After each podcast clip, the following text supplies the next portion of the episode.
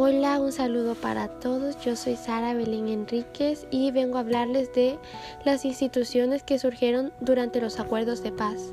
Una de las instituciones que surgió durante los acuerdos de paz fue la Fuerza Armada.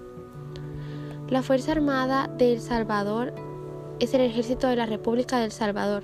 Se constituye por el ejército del Salvador, la Fuerza Naval y la Fuerza Aérea Salvadoreña.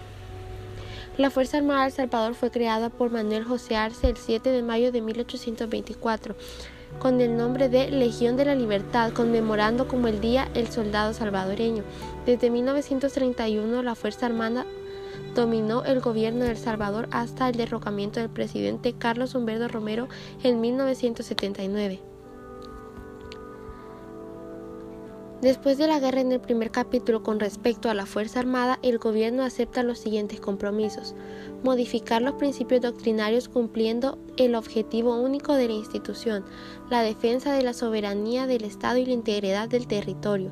Es una institución permanente al servicio de la nación y se aclara que la institución es obedientemente apolítica y no deliberante. Otra de las instituciones creadas durante, durante los acuerdos de paz fue el Consejo Nacional de la Judicatura del Salvador. El Consejo Nacional de la, de la Judicatura del Salvador es un organismo de control estatal del Salvador, creado por la Constitución del Salvador, vigente desde 1983 y reformado a partir de los acuerdos de paz de Chapultepec en 1992. El Consejo Nacional de la Judicatura es el encargado de seleccionar, evaluar y capacitar los candidatos para magistrados de la Corte Suprema de Justicia, así como los candidatos para magistrados de las cámaras de segunda instancia y los jueces de los juzgados de primera instancia y los acuerdos de paz. Otra de las instituciones es la Policía Nacional Civil. La Policía Nacional Civil de El Salvador es el organismo estatal que se encarga de velar por la seguridad pública en el, territorio salvadoreño.